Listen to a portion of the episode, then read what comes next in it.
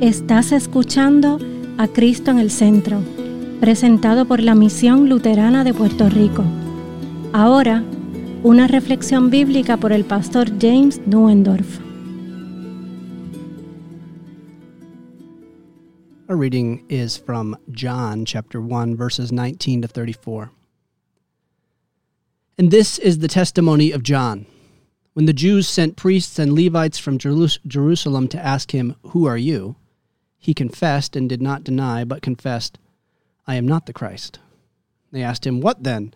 Are you Elijah? He said, I am not. Are you the prophet? And he answered, No. So they said to him, Who are you? We need to give an answer to those who sent us. What do you say about yourself?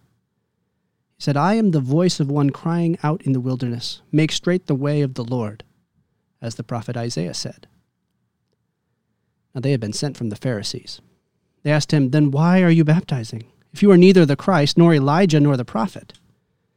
John answered them, I baptize with water, but among you stands one who you do not know, even he who comes after me, the strap of whose sandals I am not worthy to untie.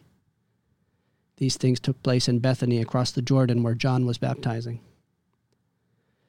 The next day he saw Jesus coming toward him and said, Behold, the Lamb of God who takes away the sin of the world. This is he of whom I said, After me comes a man who ranks before me, because he was before me. I myself did not know him, but for this purpose I came baptizing with water, that he might be revealed to Israel. And John bore witness I saw the Spirit descend from heaven like a dove, and it remained on him. I myself did not know him, but he who sent me to baptize with water said to me, He on whom you see the Spirit descend and remain, this is he who baptizes with the Holy Spirit. And I have seen and borne witness that this is the Son of God.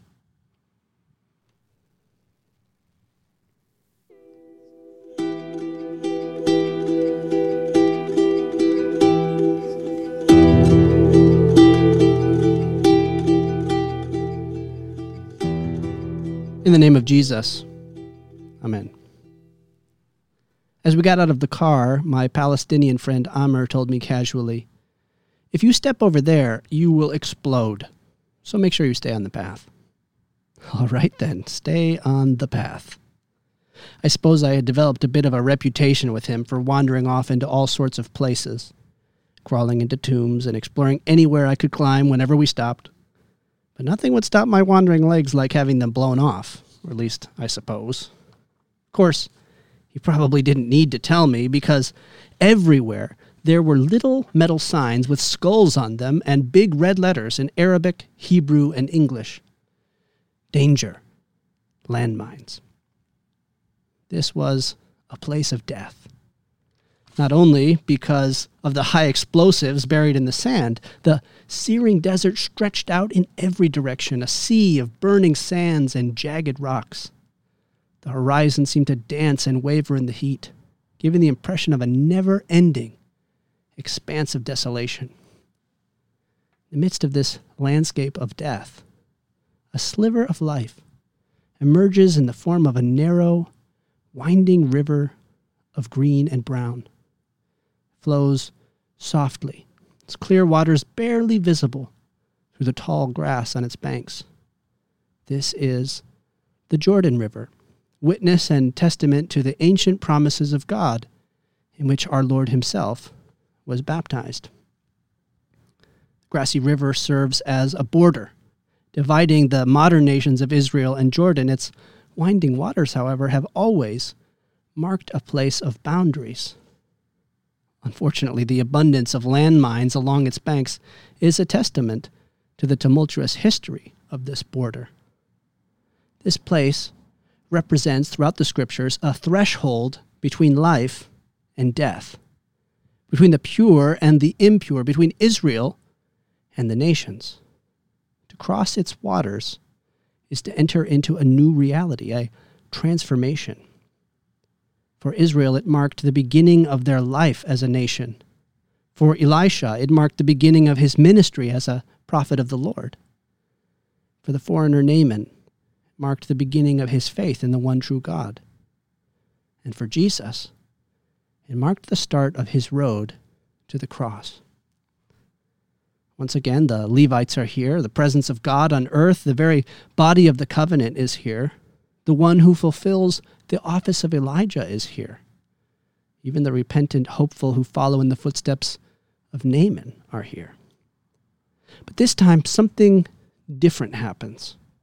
When Jesus steps into the waters of the Jordan, it is not to wash away sin, but rather to take upon himself the sin of the entire world. In those muddy waters, all the wickedness of mankind flows down upon him.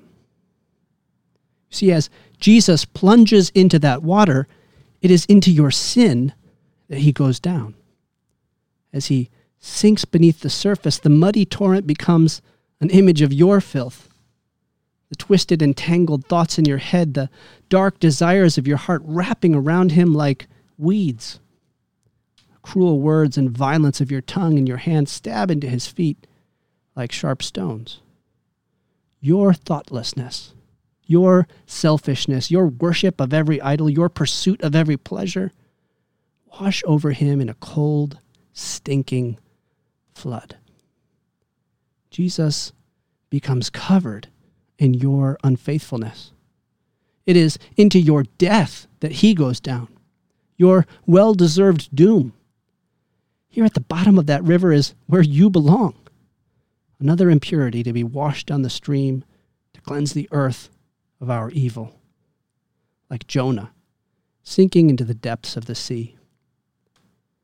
And yet, somehow, it is not you or me, but Jesus who descends into those waters. And our Lord Jesus emerges from those waters not as one made clean, but as the anointed Lamb of God, destined to bear the sins of the world and carry them to the cross, where he will be punished in your place. The uncreated, eternal Son of God goes forth to die the hands of his own creation. He does it without hesitation, without comment, without fear, because he loves you. Can you see why John, the preacher and greatest of prophets, is almost left without words? Why the Father himself speaks from heaven to reveal his beloved Son? Why the Spirit descends to mark and strengthen him? Has there ever been a more beautiful, terrible, awe inspiring act of love than for God's one and only Son to go down into those waters? Even the Father marvels at this deed of his Son. All of heaven watches in silence. Behold, the Lamb of God. Behold, he goes willingly. Dear friend, he did not approach those waters in ignorance. The path which led down into that water was as evident to him as though marked by a sign with the image of a skull. Through this water is the very road to death and the cross. For Jesus, this water is the road to humiliation and rejection. And yet it is also the way of redemption for you.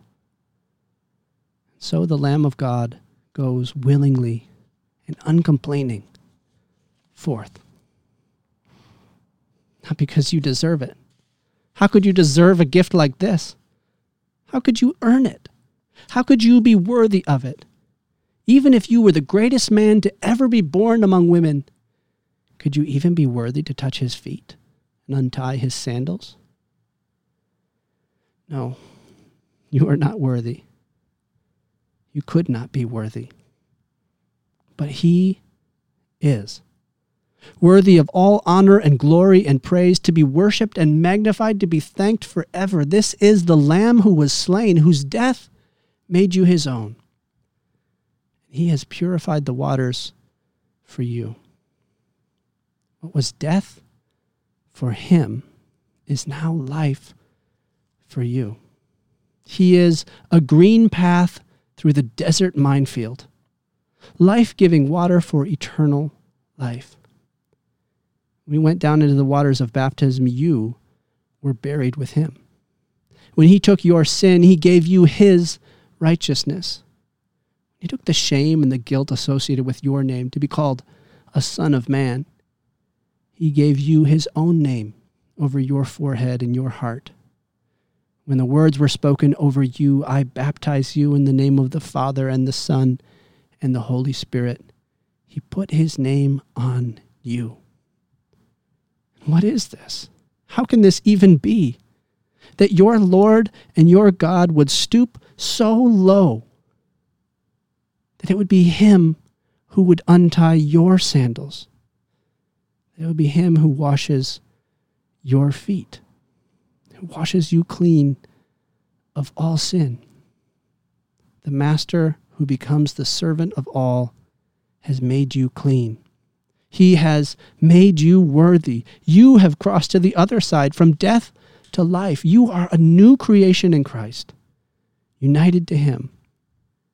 In Him is life. He gives you His own body and blood to eat and drink to sustain you in the midst of a world of dust and death. He carries you through that minefield of desolation, brings you to the quiet waters of His everlasting love. You are clean because he has made you clean. Now, when the Father looks down upon you, his heart is filled with pride, for he sees his own dear Son, and you wrapped in his arms, washed and sanctified by his blood, covered in his righteousness, adopted into his family. So the Father also speaks of you. This is my beloved Son, with whom I am well pleased. Amén. Esta ha sido una presentación de la Misión Luterana de Puerto Rico, a Ministry of the Lutheran Church, Missouri Synod. Para conocer más, visítanos en www.cristoenelcentro.com.